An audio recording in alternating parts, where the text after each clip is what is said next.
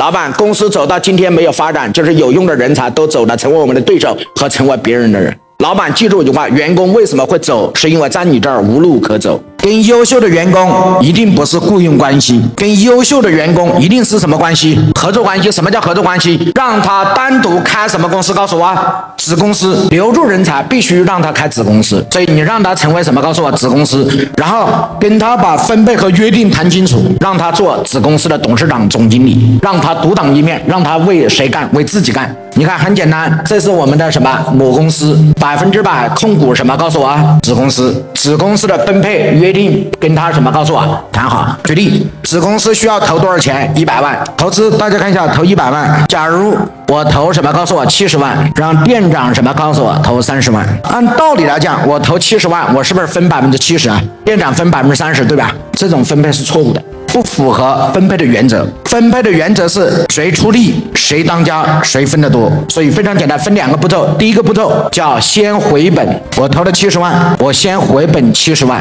第二，本金回来的时候三七分，我投百分之七十，但我只分多少？百分之三十，店长投百分之三十，分多少？分百分之七十。但有一个前提，先让我的本金什么？告诉我，先回。我本金回来了，我的子公司里面我只占三，让他们占什么？七。这样的话，这个店长这个子公司才会全力以赴玩命干，因为为他自己干。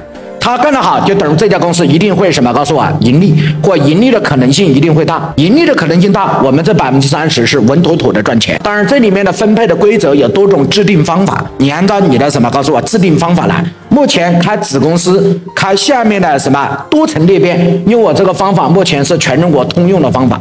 老板投的多，分的少；员工投的少，分的多。记住，这是留下优秀员工最好的什么？告诉我方法，没有了。